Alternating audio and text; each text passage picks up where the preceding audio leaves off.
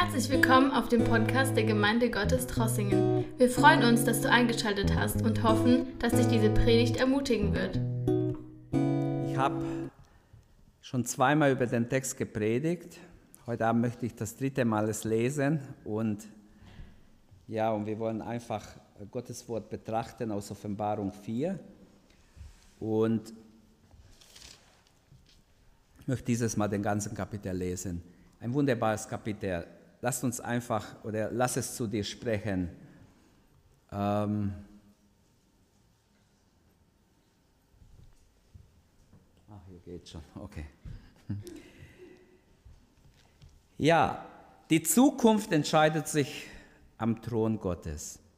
Danach schaute ich und siehe, eine Tür im Himmel stand offen und die Stimme, die ich am Anfang gehört hatte, eine Stimme wie von einer Posaune, die mit mir sprach, sie sagte, komm hier herauf und ich werde dir zeigen, was dann geschehen soll.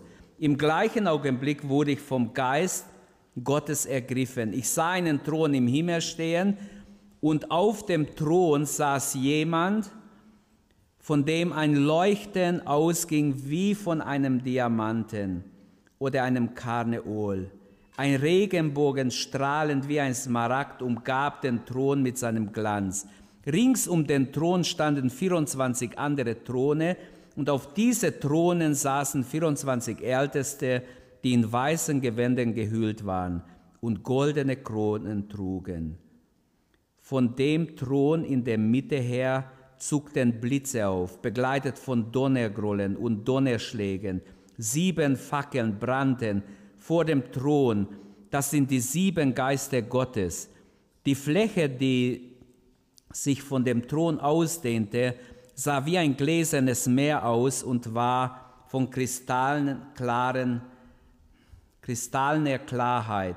Unmittelbar beim Thron ringsherum standen vier Lebewesen. Ihr seht ja gar nichts. Äh, den Text, wieso geht der nicht? Äh, muss ich so blinken oder so blinken? Jetzt habt ihr wenigstens den Text. Also vier Lebewesen, die von und, vorn und hinter mit Augen bedeckt waren. Das erste dieser Wesen glich einem Löwen, das zweite glich einem Stier, das dritte glich einem Gesicht wie ein Mensch und das vierte glich einem Adler im Flug. Bis hier habe ich schon heute Morgen gelesen und letzte Sonntagabend. Jetzt möchte ich weiterlesen. Jeder der vier Gestalten hatte sechs Flügel und waren außen und innen von Augen und Tag und Nacht sprachen sie ohne Aufhören, heilig, heilig, heilig ist der Gott, ist Gott der Herr, der Allmächtige, der da war und ist und der da kommt. Und wenn die Gestalten Preis und Ehre und Dank gaben, der auf dem Thron saß und der von Ewigkeit zu Ewigkeit lebt, warfen sich die 24 Älteste vor ihm nieder, der auf dem Thron saß und beteten den an, der von Ewigkeit zu Ewigkeit lebt, und legten ihre Krone vor dem Thron nieder und sprachen, Herr unser Gott, du bist würdig zu nehmen Preis und Ehre und Macht, denn du hast alle Dinge geschaffen und durch deinen Willen waren sie und wurden sie geschaffen. Ich möchte nur ganz kurz wiederholen, wir haben heute Morgen gesehen, wir befinden uns circa 93 nach Christus in diesem Kapitel 4 also Johannes ist auf dem Insel Patmos verschleppt worden um sein Glaubenswillen. Er ist, also ist über 100 Jahre alt, manche schätzen bis 105 bis 10 Jahre alt. Ähm, es ist also 60 Jahre nach Golgatha, nach, nachdem Jesus starb auf Golgatha. Um diese Zeit befinden wir uns hier und er wird auf eine unbewohnte Insel Patmos verschleppt, damit er dort stirbt. Der römische Kaiser Domitian hat eine schwere Verfolgung ausgelöst, weil er Anbetung gefordert hat. Die Christen und die Juden haben ihn nicht angebetet, deshalb erklärte sie offen als Staatsfeinde. Wir haben gesehen heute Morgen, dass es wichtig ist, dass auch wir uns mehr mit den himmlischen Dingen beschäftigen, auf das Himmlische schauen, nicht auf das Irdische, sonst können uns viele Dinge fertig machen. Insgesamt, das Buch der Offenbarung ist kein Schreckensbuch, sondern ein Trostbuch. Es ist ein Buch des Trostes. Gott will uns trösten. Gott will, dass wir getröstet sind. Ich bin zu weit gegangen. Gott will, dass wir getröstet sind dass wir nicht Angst haben, dass wir wissen, was auf diese Welt kommt. Und die Offenbarung zeigt auf jeden Fall, dass am Schluss Jesus der Sieger ist. Er kommt auf dem weißen Pferd. Er ist der, der absolut alles in seine Hände hält. Halleluja. Nicht der Teufel, nicht irgendwer, nicht der Antichrist. Jesus ist Sieger. Und er bleibt Sieger. Und so die Offenbarung ist auf jeden Fall ein Buch des Sieges. Der Heilige Geist lädt uns also mit ein, dass wir, wie Johannes, komm, komm und schau hinein in diese Geheimnisse Gottes. Schau weg von deinen Sorgen, Nöte, Probleme, was du hast, Krankheiten. Schau auf Jesus. Und wir haben schon letzten Sonntag habe ich diese Umriss euch gezeigt. Wir haben den Thron Gottes in Vers 1 und 2. Johannes sieht diesen Thronraum im Himmel. Er sieht den Herrn auf dem Thron. Das haben wir letzten Sonntag betrachtet. Heute Morgen haben wir die Mächte um den Thron teilweise betrachten können. Und dann im Vers 5, da sieht man die Wirkungen vom Thron, da geht Blitz und Donner aus, ein Hinweis auf die Gerichte Gottes. Also von Gottes, äh, vom Thron aus geht auch Gericht aus. Also die Menschen, die Gott nicht fürchten und verachten, denen wird noch äh, das Lachen vergehen.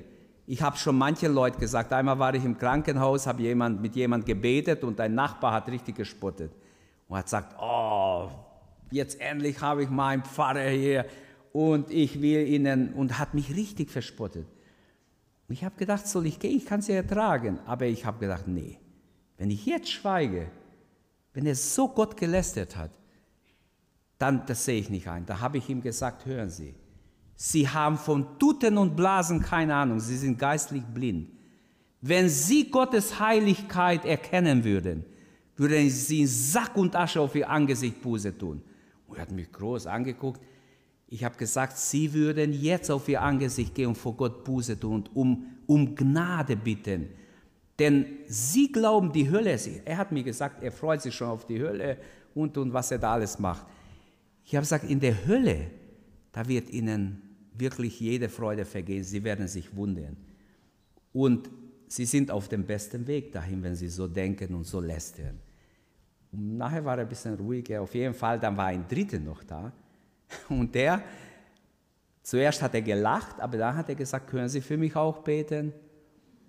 Also er hat doch dann, was ich dem gesagt habe, hat ihm vielleicht gegolten. der hat es dann zu Herzen genommen. Und der Mittlere, der, der hat sich ja sowieso gefreut, der war gläubig. Also es ist einfach nicht zu spaßen. Menschen spotten so leicht. Es gingen Blitze und Donner aus, übernatürlich vom Throne Gottes. Werden wir auch noch anschauen, wenn Gott uns hilft. Und dann haben wir in Vers 8b bis 11 diese Anbetung, die ich gelesen habe. Wir haben heute Morgen, ich habe euch diese, äh, ein Bild gezeigt über den Thron, über die 24 Throne herum. Ich möchte es heute Abend bewusst zeigen. Ich möchte die, die nicht da waren heute Morgen, schaut es an. Es hat ein Bruder gezeichnet. Ich finde, er hat es echt gut gezeichnet. Das ist der Thron, den Johannes sieht. Er sieht um den Thron wie ein Regenbogen. Es glitzert, glänzt, alles wunderbare Farben. Das haben wir letzten Sonntagabend betrachtet. Dann sieht er 24 Throne. Auf den Thronen sitzen 24 Älteste. Und dann sieht er ein gläsernes Meer vor dem Thron. Wie so ein gläsernes, durchsichtiges, wunderbares Meer. Das kommt auch im Kapitel 15 und später noch vor. Werden wir vielleicht später noch genauer anschauen. Dann ist wichtig, dass wir diese Thron, die zwölf Ältesten, wir haben darüber heute Morgen gesprochen, wer diese Ältesten sind. Ähm, wir haben ziemlich viel darüber geredet, also ich werde es auf keinen Fall wiederholen. Aber was Johannes sieht, um den Thron herum, er sieht diese Throne um Gottes Thron in kreisförmiger Form. Das war mir neu. Ich habe immer gedacht, das ist Halbkreis, aber das ist ganz Kreis, eine ganze Kreis. Und das nennt man konzentrische Kreise. Konzentrische Kreise, das sind mehrere Kreise umeinander. Und hier ist tatsächlich so, wir haben den Kreis des Lichtglanzes, habe ich letzte Sonntag schon mit euch betrachtet, die Aussagen hier vom Text. Dann den Kreis der Ältesten die, auf diese Throne. Dann haben wir den Kreis der vier Wesen. Die vier Wesen, die sieht man nicht so gut. Äh, die kommen jetzt rein, diese vier Säulen. Die sind ganz schwierig, das ist total schwierig zu beschreiben, wie diese vier Wesen gesetzt sind, weil sie Augen vorne und hinten haben und überall hinsehen. Sie schauen Gott an und sie schauen in alle Himmelsrichtungen. Und deshalb kann man es fast nicht, wer weiß, was für, wir sprechen von dreidimensional, vielleicht gibt es vierdimensional, vielleicht gibt es bei Gott sechsdimensional, ich weiß nicht, ob es sowas gibt, aber es muss irgendwas geben, was Johannes kaum beschreiben kann. Er ringt um Beschreibung, auf jeden Fall diese vier Lebewesen, die unmittelbar, wahrscheinlich werden wir ja gleich anschauen, deshalb ich, ich greife nicht vor. Aber die sind auch darum und dann außen ist der Kreis der Myriaden Engel werden wir im nächsten Kapitel sehen, wenn wir es betrachten. Jeder der Kreise ist also ein Ausdruck der Vollkommenheit, der Schönheit im Himmel, ein unsagbare, ein, ein unbeschreibliche Schönheit, was Gott bereitet hat denen, die ihn lieben.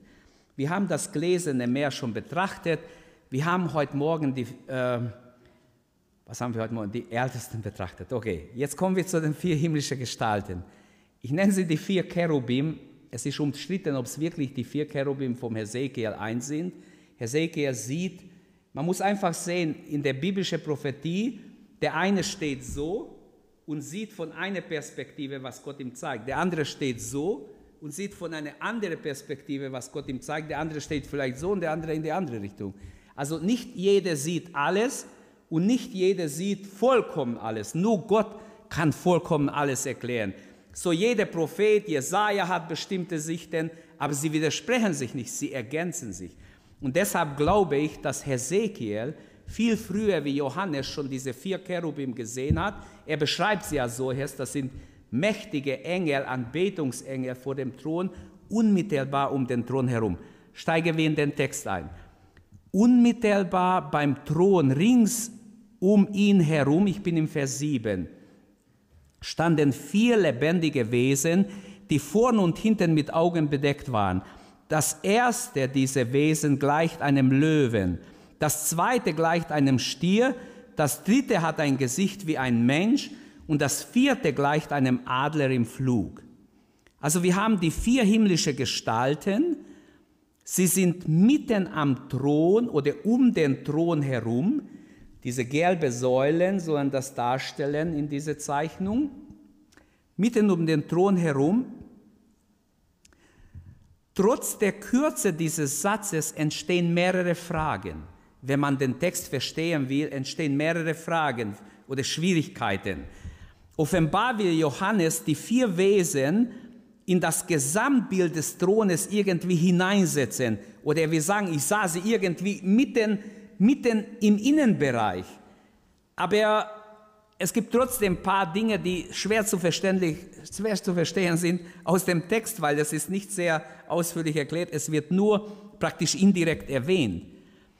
Und demnach gehören, was hier steht, die vier Lebewesen, diese vier Lebewesen unmittelbar um den Thron herum, im Innenbereich. Praktisch, manche sehen darin wie der Schutz des Thrones, die, ja, ein gewisser Schutz des Thrones. Ähm, eines der ersten Fragen steckt dann in diese Angabe in der Mitte des Thrones und rings um den Thron herum. Ja, wie kann etwas in der Mitte des Thrones und rings um den Thron herum sein? Da haben sich Bibelausleger total den Köpfe zerbrochen. Dieses in der Mitte und ringsherum, ich habe verschiedene Bibelausleger, wo ich weiß, die sind bibeltreu und gut, habe ich versucht äh, zu verstehen, wie sie es erklären. Ähm, sie sprechen davon, dass sie allein die sichtbare Vorderseite des Thrones im Halbkreis umgeben, dass sie etwas auf angehoben sind, also sie sie tragen nicht den Thron, sondern sie sind getragen. Ähm, andere Bibelausleger meinen, dass diese in Mitte und rings um den Thron drückt, soll in erster Linie die Nähe zu Gott ausdrücken, dass sie ganz unmittelbar um Gott, den Herrn, sind. Und um den Thron drückt auf jeden Fall die Nähe aus, das ist richtig, aber es ist noch mehr in dieser Aussage. Es ist auch ein Ehrenplatz. Sie sind absolut im Willen Gottes. Die Zahl 4 stimmt wieder mit der vier Lebewesen überein. äh, in Hesekiel 1, Vers 5 und weitere. Ähm, hier kann ich, kann niemand hundertprozentig sagen, wie um den Thron herum genau diese vier Lebewesen gesetzt sind. Also es kann sein, dass sie in etwas Anhöhe sind, also in halbe Anhöhe, dass sie um den Thron herum sind. Äh, die vier Gestalten tragen den Thron nicht, sondern sie werden getragen, wenn, man's, wenn ich es richtig verstehe hier. Um den Thron bedeutet, dass die vier Gestalten vom Thron heraussehen, sich in Richtung der vier Himmelsrichtungen sehen, aber sie haben auch hinten Augen. Das heißt, sie sehen Gott an, sie schauen Gott an auf der einen Seite, auf der anderen Seite schauen sie in alle Himmelsrichtungen. Und sie werden himmlische Gestalten genannt, Lebewesen, äh, im Griechischen Zoon, also lebendige Wesen. Die Übersetzung vier Tiere ist falsch, ist nachgewiesen falsch. Die alte Luther-Übersetzung hatte vier Bestien, weil er hat gedacht, das sind böse, aber das ist nicht wahr, das ist widerlegt vom äh, exegetischen her. Also die vier Lebewesen ähm, als Tiere ist falsch übersetzt. Voll Augen heißt es, hinten und vorne. Ähm, wie haben wir uns diese Augen überhaupt vorzustellen? Das ist auch eine Frage. Wie soll ich vorstellen, jemand sieht in alle Richtungen? Wie denn? Ähm, zunächst ist hier wieder, wäre wichtig, jetzt in Hesekiel einzugehen, Vers 18 zu lesen. Auch dort wird es beschrieben, was Hesekiel sieht, wie er diese Dinge sieht. Dort sieht er ein ganz anderes Bild. Er sieht Felgen und Räder. Rings um diese Augen waren ähm, aber ein ganz anderes Bild, das Gott ihm zeigt. Jetzt hingegen sind es lebendige Wesen. Es sind nicht nur Dinge, sondern lebendige Wesen, die volle Augen sind. Die Augen werden in Saharia 3 und in Saharia 14 und in Offenbarung 5, Vers 6 mit Gott und seinem Heiligen Geist verbunden.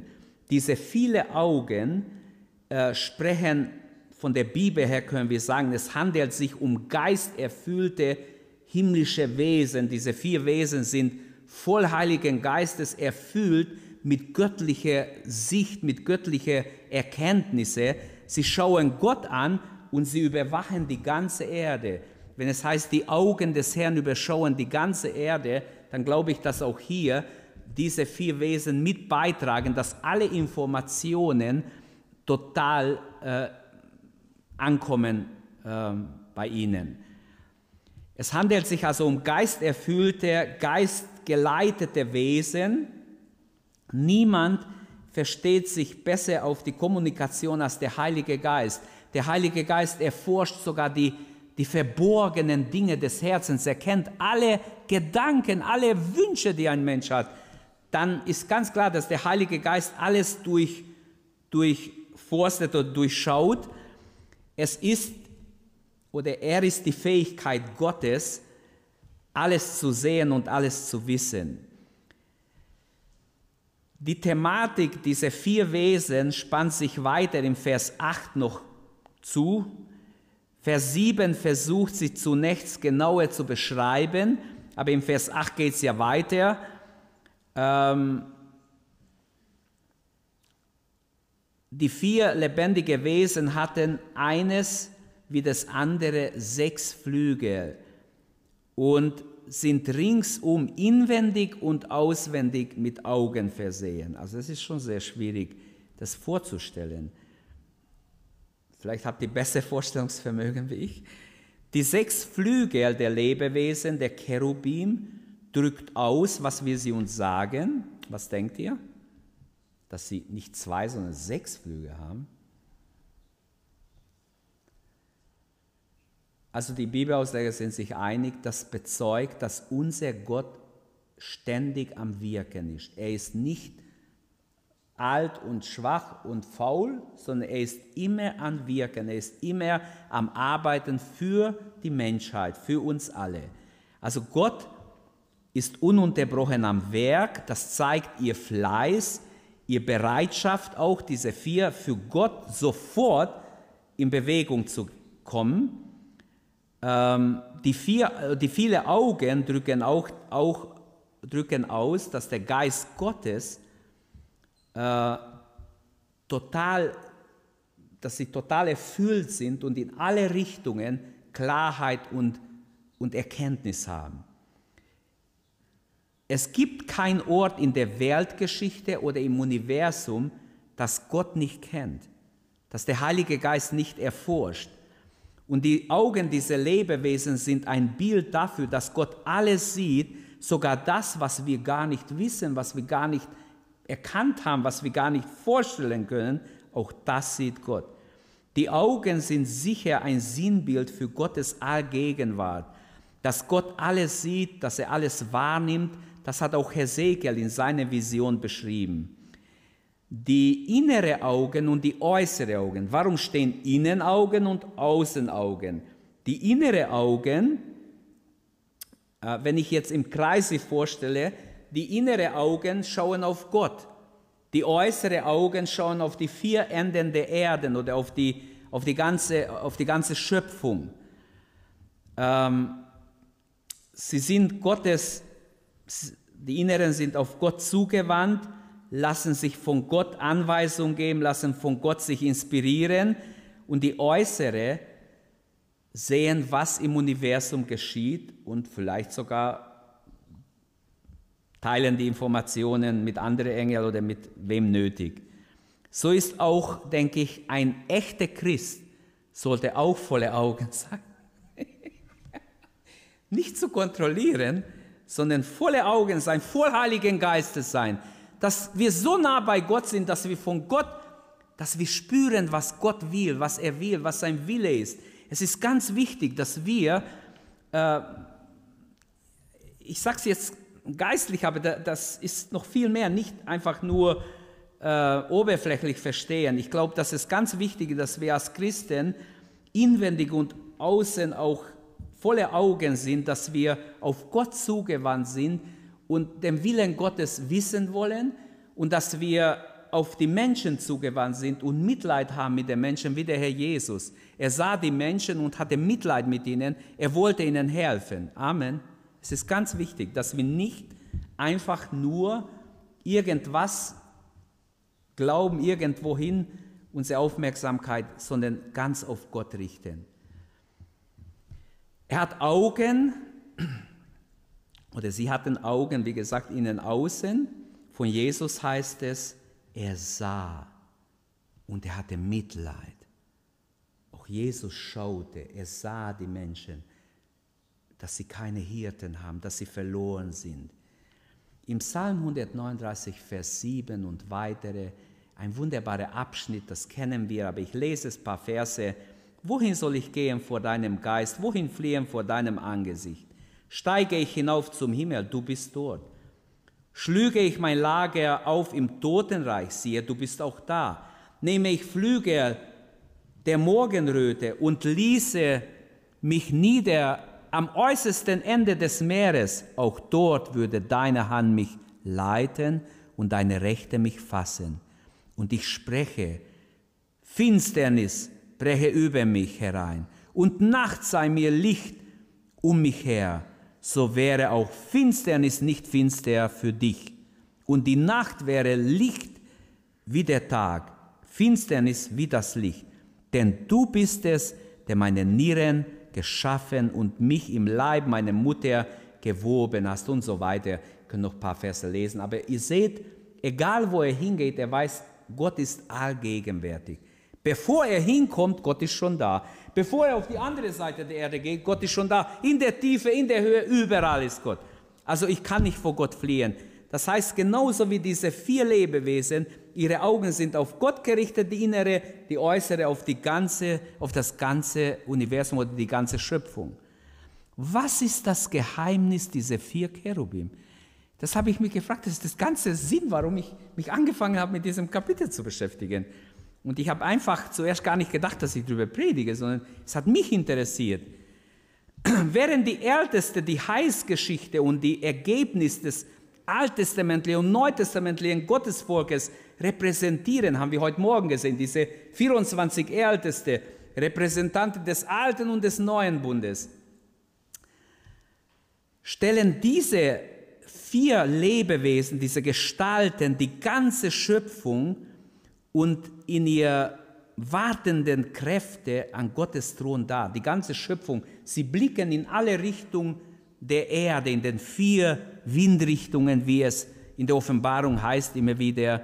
Vier ist die Zahl der Welt, der Erde mit den vier Himmelsrichtungen.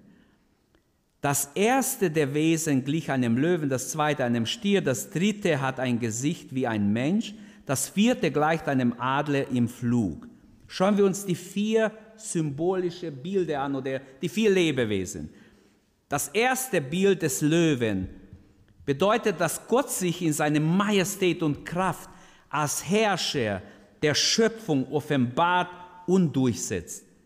Johannes schildert keinen Löwen hier, sondern er sagt, diese erste Lebewesen hatte ein, ja, ein Gesicht wie ein Löwe. Er vergleicht nur mit einem Löwen. Der Löwe war für ihn sicher der mächtigste Tier. Es ist in der jüdischen Tradition, der Löwe von Juda hat gesiegt, steht auch im nächsten Kapitel. Also ist ein Bild für Stärke, für Allmacht. Wir sehen eine Ähnlichkeit in Hesekiel. Bei seiner Vision hat er eine Ähnlichkeit hier. Aber nicht alles ist genau identisch. Bei Hesekiel haben wir die Wesen mit vier Flügeln. Bei Johannes, er sieht sechs Flügel. Bei Hesekiel werden die Wesen mit Cherubim identifiziert oder genannt. Bei Johannes werden sie nicht so genannt. Bei Hesekiel werden die, diese Wesen mit Räder verbunden. Bei Johannes nicht. Bei Hesekiel steht der Löwenvergleich an zweiter Stelle, nicht an erster Stelle. Äh, bei Johannes gleich an erster Stelle. Bei Hesekiel sind auch noch andere Unterschiede, aber nur das als kleiner Überblick. Es gibt starke Ähnlichkeit und doch gibt es auch Unterschiede in dieser Vision in Hesekiel 1 und in Offenbarung 4. Das zweite Wesen hatte ein stirnähnliche Gestalt, ist das Prinzip des stellvertretenden Opfers. Auch in, in der Naturordnung etwas, der vorausgehend für die nachwachsende Generation. Das Bild des Stieres erinnert an die Opferstiere und wir sagen, dass zum Wesen Gottes das Opfer gehört, das die Verlorene rettet. Wieder geht es um in der Reihenfolge nicht um die Rangfolge, sondern es geht einfach, er beschreibt eine bestimmte Reihenfolge. Ich glaube nicht, dass es mit Rang zu tun hat. Auch hier vermuten die Bibelausleger ähm,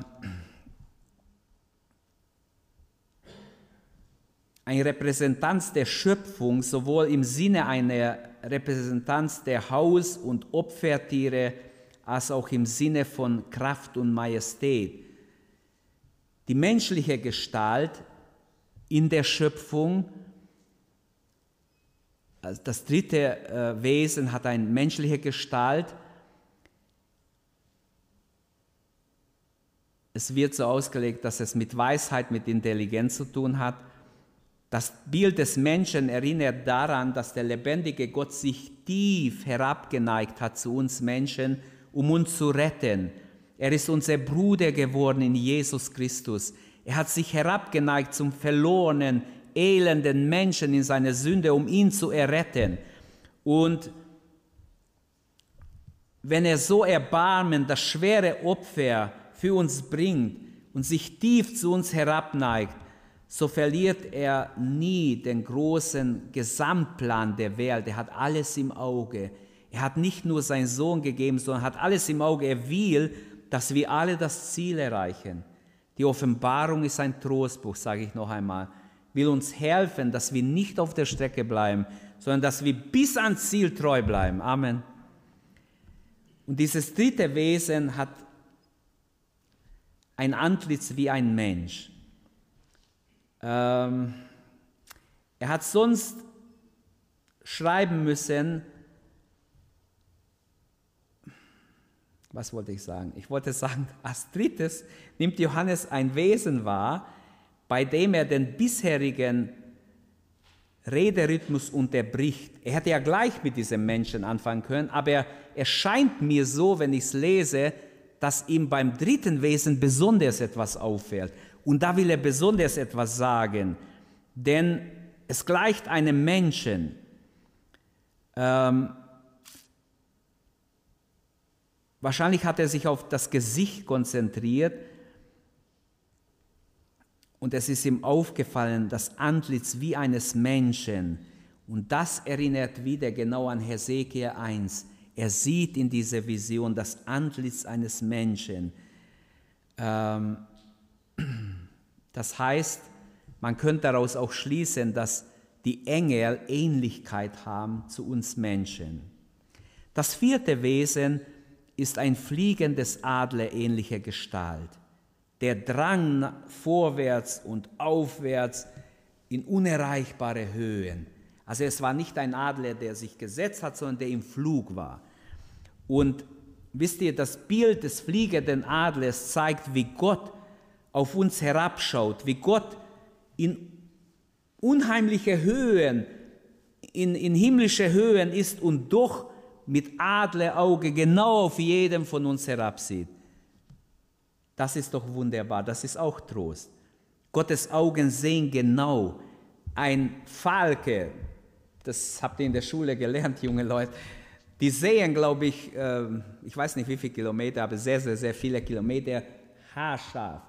Die sehen von ganz weit oben ein ganz kleines Tierchen unten und können sich genau konzentrieren und mit 240 Stunden nach unten sacken und dann am Schluss abbremsen und das ihr Opfer haben.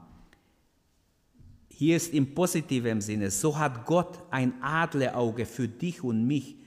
Er sieht, ich bin bei euch alle Tage bis an das Ende der Welt. Wir haben einen Bund mit Gott geschlossen. Wir dürfen wissen, seine Augen sehen uns. Amen. Sie sehen uns, wenn wir alleine sind, wenn wir in Not sind, wenn wir am Ende sind, wenn wir nicht weiter wissen. Sie sehen uns. Aber noch lange habe ich nicht gelöst das Problem, das Geheimnis dieser vier Lebewesen. Ihr denkt schon, ich bin fertig. Mindestens noch drei Predigten müsste ich halten, dass ich fertig werde. Ich sage es euch warum.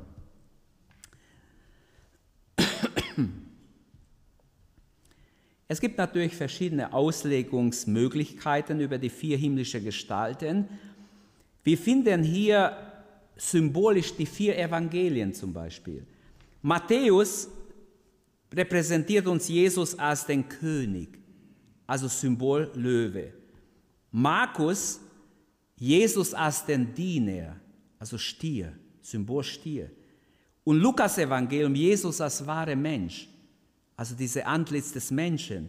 Johannes Jesus als den Sohn Gottes in Form des fliegenden Adlers, der in ganz Höhen, Höhe, Höhen fliegt.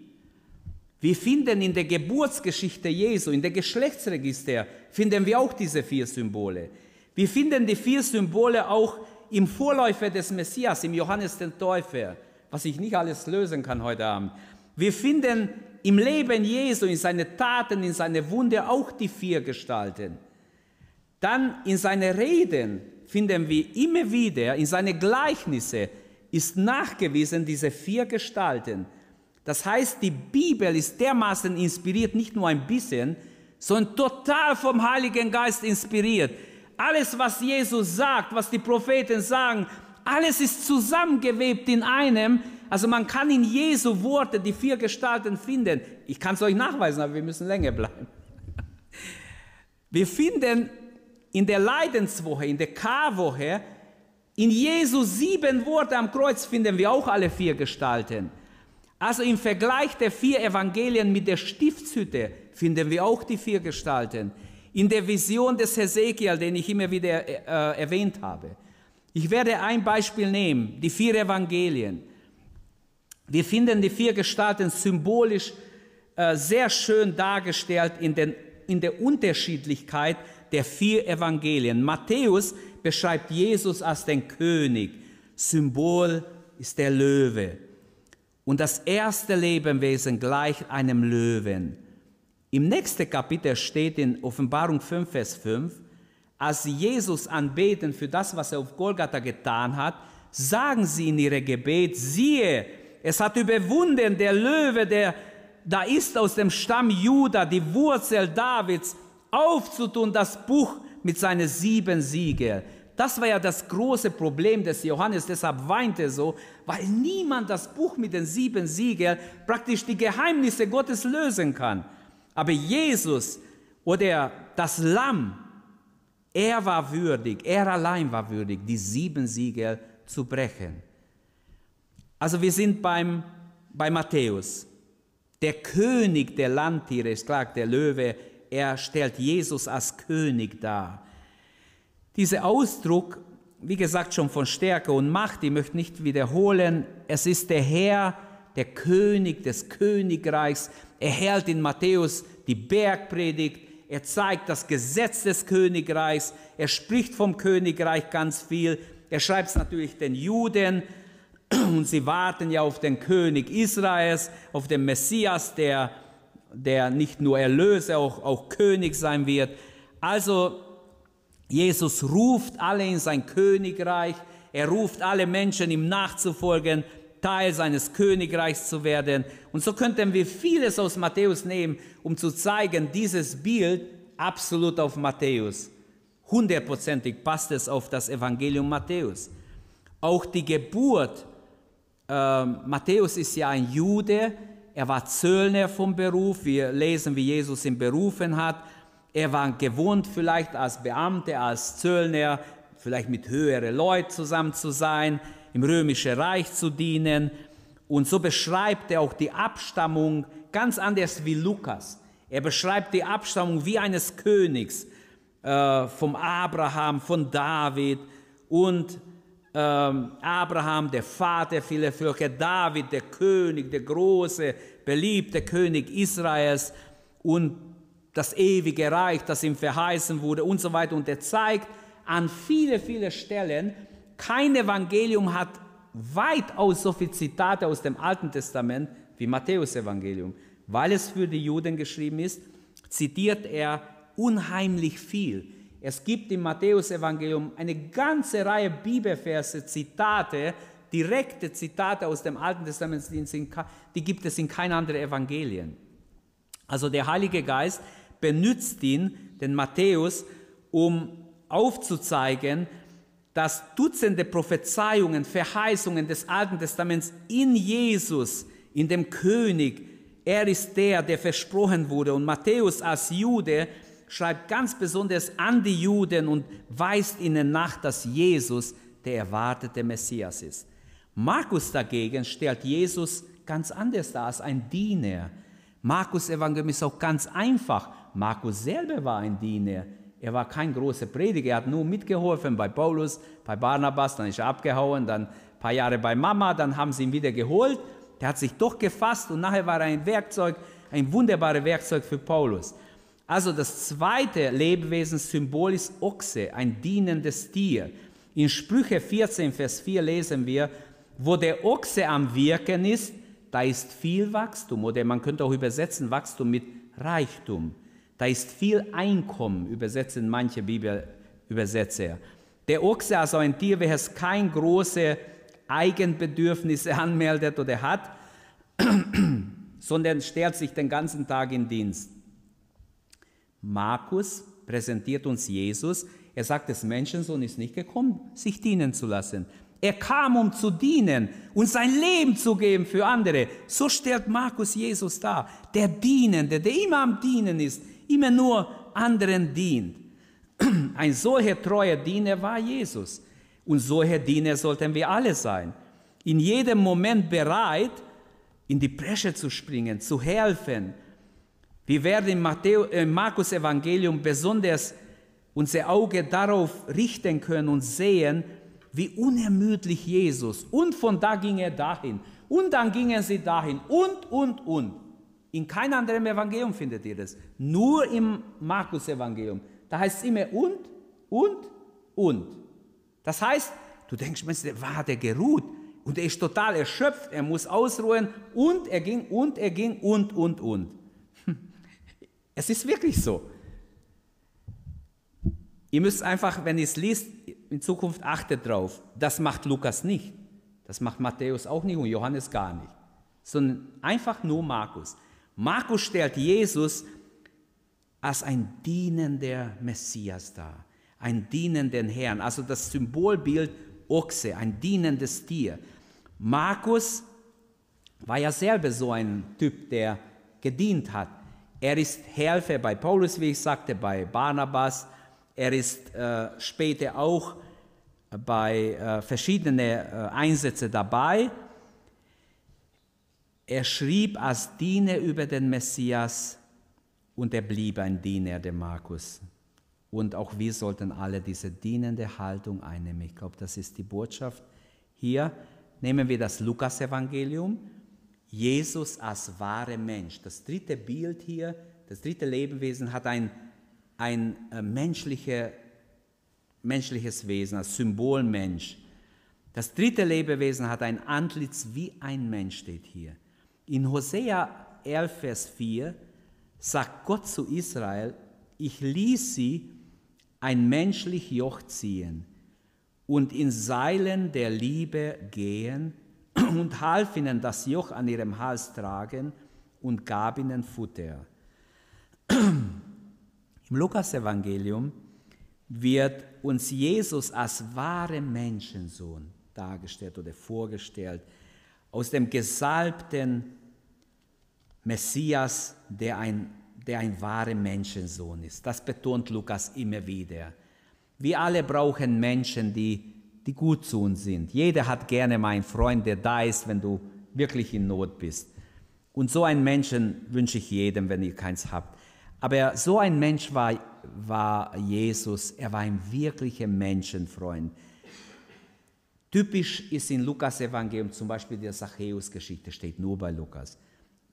Äh, Lukas 19, Schlüsselvers ist Vers 10. Des Menschensohn ist gekommen, zu suchen und zu retten, was verloren ist. Und die Pharisäer schimpfen in Lukas 7 schon, in Lukas 19, was ist das für eine? Der geht zu den Sündern und Zöllner. Er war der wahre Menschenfreund. Er ist wirklich jemand, der interessiert ist an den Menschen. Lukas, der Arzt, wahrscheinlich ein Heide, die Bibel schweigt darüber, aber er ist wahrscheinlich ein Heide, der wahrscheinlich ja, zum Judentum sich, ähm, er musste wahrscheinlich manches machen, sonst wäre er nicht akzeptiert. Aber er geht mit Paulus, er reist mit Paulus überall hin. Paulus auf seine, äh, auf seine Reise, er dient den Heiden um diese Zeit in der Apostelgeschichte. Er geht überall mit ihm, während er an die Heiden predigt. Lukas fängt seinen Stammbaum nicht bei Abraham an, den ersten Hebräer, auch nicht bei David, sondern bei Adam. Also bei Adam ganz vorne, da war noch nichts mit Israel. Das heißt, Lukas fängt da an und Lukas schreibt sein Evangelium an wem? An einen Menschen. Also wenn das nicht passt, dann kann ich noch ein paar andere anführen, aber Lukas hat dieses Symbol, das Evangelium Lukas, der Menschenfreund. Er schreibt an Theophilus, einem einzigen Kollegen, Studienkollegen, wahrscheinlich ein Arzt, der mit ihm studiert hat, schreibt er ein ganzes Evangelium. Das längste Evangelium, das wir haben, wenn ich es richtig weiß, nach den Versen gezählt, ist Lukas, nicht Matthäus, auch wenn es mehr Kapitel hat, aber auf jeden Fall schreibt er für einen Menschen. Und das ist bemerkenswert. Johannes Evangelium, Jesus, der wahre Gott, also das gleicht diesem vierten Gestalt, gleicht einem Adler im Flug. Du liest in Johannes Evangelium, Mensch, warum schreibt er so? Manche sagen, ich verstehe das nicht. Ähm, in Sprüche 30, 18 und 19, da heißt es, es ist mir zu wunderbar, zu hoch, dass ich es verstehe. Und eins der Dinge, die er nicht versteht, des Adlers Weg am Himmel. Und so ein Bild wählt der Heilige Geist. Diese vierte Lebewesen wird durch ein Adler, der am Himmel fliegt, im Flug dargestellt. Johannes Evangelium stellt Jesus als Sohn Gottes dar, als Sohn Gottes, der über alles ist. In andere Religionen da hat man versucht, so, wie soll ich sagen, Menschen anzubeten oder Ahnen, Vorahnen oder Naturgewalten anzubeten. Wenn wir äh, zum Beispiel den Islam anschauen, warum haben sie denn sicher dieses Zeichen, ähm, dieses Symbol vom Mond sicher? Wisst ihr warum? Weil, weil es Götzenanbeter gab, die haben den Mondgott und den Sonnengott angebeten. Baals-Religionen, Beduinen beteten den Mondgott an. Und eines ihrer Götter war Allah. So nannten sie es. Das steht alles geschrieben, habe ich nicht erfunden. Könnt ihr nachforschen. Es ist eigentlich so gewesen, dass Mohammed diesen Gott übernommen hat und daraus wurde der Islam.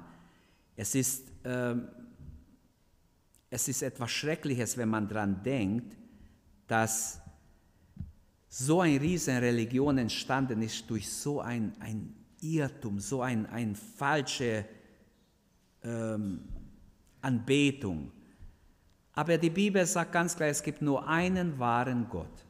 Nur einen wahren Gott, der lebt und der redet und der sich offenbart, der Himmel und Erde geschaffen hat. Da gibt es nicht viele Götter, nur einen. Und das ist Yahweh. Er hat sich offenbart, der Gott der Bibel. Er hat sich uns offenbart im Vater, Sohn und Heiliger Geist. Halleluja. Und Johannes beschreibt Jesus als den Sohn Gottes, der wie ein, wie ein fliegender Adler. In anderen Worten, wir können das, was Paulus an die Kolosser schreibt, Kolosser 2,9, in Christus ist die ganze Fülle der Gottheit vorhanden. Der Apostel Johannes beschreibt uns also Christus als wahren Gott. Er war mit dabei, als Jesus ihn auf dem Berg der Verklärung mit noch zwei Jüngern mitgenommen hat. Er sah, wie Jesus verwandelt wurde, wie er strahlte, heller wie die Sonne. Er sah, wie, wie die ganze Szene sich abgespielt hat. Elia und Mose waren da, redeten mit ihm. Sie haben sich versteckt, sind zu Tode erschrocken und dann wollten sie da bleiben, wollten sie gar nicht mehr weg. So wunderbar war in diese göttliche Transformation, was Jesus erlebt hat dort auf dem Berg. Aber sie kamen wieder runter im Tal und wieder waren sie im Alltag drin. Aber Johannes war dabei. Johannes war auch dabei beim Abendmahl, heißt es, er hat sich an Jesu Brust gelehnt. Nach meiner Erkenntnis war Johannes viel jünger wie jeder andere Junge. Er war der Jüngste. Er war wahrscheinlich nur ein Teenager oder ich will nicht so viel sagen, weil es gibt auch so Ansichten, die sagen, hey, Teenager hätte gar nicht folgen dürfen. Er war auf jeden Fall nicht vorjährig, als er äh, Jesus gefolgt ist. Aber er ist Jesus gefolgt. Er war ein junger Mann. Er wird ein Jüngling genannt. Auf jeden Fall war er der Jüngste. Und er beschreibt Jesus, er hatte eine besondere Beziehung noch zu Jesus. Es gab drei Jünger, Petrus, Jakobus und Johannes, die oft nur zu dritt mit Jesus waren. Manche nennen sie heute die Elite-Jünger. Das finde ich falsch weil es waren nicht Elite-Jünger, sozusagen, die werden bevorzugt, weil sie mehr geleistet haben. So etwas glaube ich nicht, dass es im Reich Gottes gibt, sondern sie haben vielleicht mehr Gottes Gegenwart gesucht, Gottes Jesu Nähe gesucht und, und deshalb hat sie Jesus, weil in ihnen auch eine Berufung sah, eine Fähigkeit sah fürs Reich Gottes, eine gute Haltung fürs Reich Gottes sah, deshalb nahm er diese drei. Petrus hat ja viele Schwächen gehabt, aber zu sagen, jemand, der schnell redet, den kannst du rauskicken, ist falsch. Jesus wäre nicht einverstanden. Jesus würde sagen, nein, ich kann ihn wunderbar gebrauchen. Wenn du dich der mal eins bekehrst, weide meine Lämmer, weide meine Schafe. Was sagt ihn Jesus? Jesus sieht im Petrus, den viele einfach abgelehnt haben, sagen, du Schwätzer, setz dich mal hinter hin und halt deinen Mund. Weil er sich oft versprochen hat. Er hat äh, einmal so dumm geredet, dass Jesus gesagt hat, hinter mir Satan. Das war ganz schlimm. Aber ich bin sicher, Jesus meinte nicht Petrus, sondern diese dumme Einstellung, die er hatte, diese zu menschliche Einstellung, die das Reich Gottes bremsen will. Und so könnten wir vieles sagen. Johannes ist ein wahrer Visionär, von der Göttlichkeit Jesu total erleuchtet. Er sieht in Jesus den, der die Gedanken liest. Er weiß, was im Menschen ist. Er sagt im Kapitel 12, er, Jesus hat sich ihnen nicht anvertraut, denn er wusste, was in ihren Herzen ist. Stell dir vor, du traust, vertraust dich jemand an und weiß gar nicht, dass sie dich betrügen wollen, dich in etwas reinlegen wollen, die was verkaufen wollen, was, was dich nachher betrügt. Jesus wusste, was im Herzen des Menschen ist. Also, meine Zeit sagt, hör auf. Das Geheimnis der vier Cherubim ist nur ein bisschen angekratzt. da gibt es noch ganz viel. Man könnte jetzt die Stiftshütte nehmen. Da sind auch diese vier Gestalten. Aber ich erwähne die deshalb diese Dinge. Ihr könnt ja selber die Bibel lesen und studieren und nachforschen. Ähm,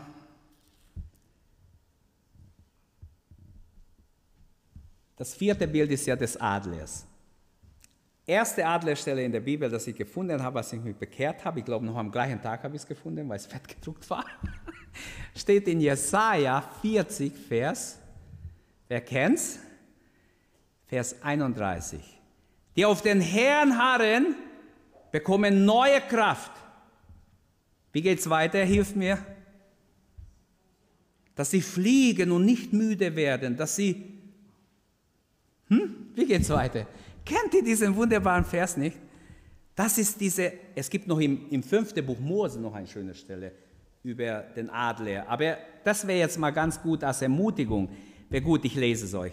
Die auf den Herrn harren, bekommen neue Kraft, dass sie auffahren mit Flügeln wie Adler, dass sie laufen und nicht müde werden, nicht matt werden, dass sie wandeln und nicht müde werden. Dort steht vorher, Jünglinge werden müde und matt, aber die Stärksten werden müde, aber die auf den Herrn harren, die bekommen neue Kraft. Halleluja. Also hoffen wir jetzt auf den Herrn was ist mein Abschluss? Zusammenfassend möchte ich sagen, die Zukunft wird sich am Throne Gottes entscheiden. Ich habe jetzt ganz mein PowerPoint vergessen. Das Bild habe ich drin gelassen. Es ging eigentlich weiter. Aber ich, es ist gut, wenn ich drüber lachen kann, über das, was ich geschrieben habe. Ist egal. Vielleicht ist das wichtiger.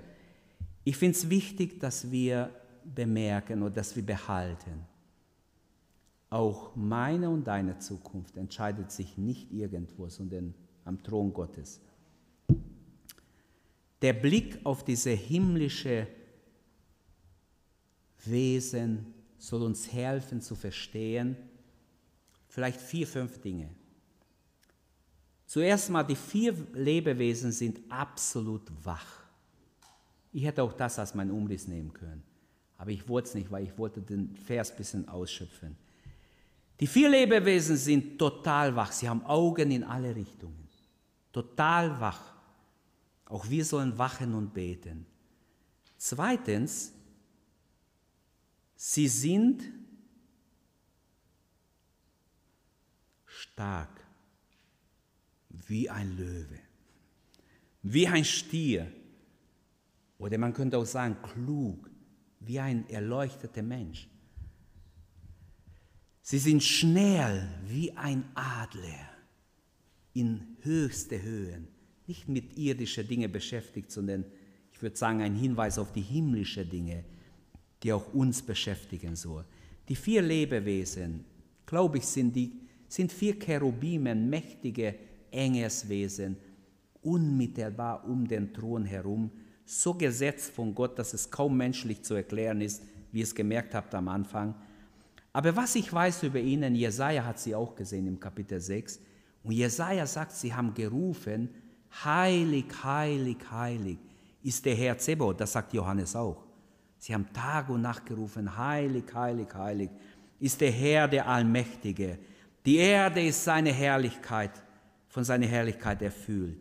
Und sie blicken auf Gott, beten Gott an, wie es hier in den nächsten Versen heißt, aber sie blicken auch auf die Schöpfung, auf die Menschen, wie wenn sie alles schützend, wachend überwachen wollen. Das heißt für mich, die Menschen können nicht machen, was sie wollen. Da ist totale, da sind viele Augen, die in die vier Himmelsrichtung schauen. Hab keine Angst vor irgendeiner weltlichen Macht. Fürchten wir Gott und beten wir Gott an. Amen. Darauf kommt es an. Rechne mit Gott. Fürchte dich nicht. Egal was kommen wird. Rechne mit Gott. Erwarte Gottes Gegenwart in dein Leben. Und ich wünsche, dass wir erfüllt sind vom Heiligen Geist, dass wir Dinge verstehen und sehen und uns freuen können über das Göttliche, über das Himmlische, über das, was der Herr für uns alle schon getan hat und noch tun wird. Amen. Lasst uns aufstehen und beten. Lasst uns ihn preisen. Nehmen wir uns Zeit. Wer möchte beten? Ich möchte einfach das Gebet freigeben. Loben wir den Herrn. Gib Gott die Ehre und wir wollen einstimmen in der Anbetung. Danke, dass du unsere Predigt angehört hast. Wenn dich die Botschaft angesprochen hat, dann teile sie gerne mit deinen Freunden und Bekannten, dass auch sie diese Predigt hören können. Wir wünschen dir Gottes Segen.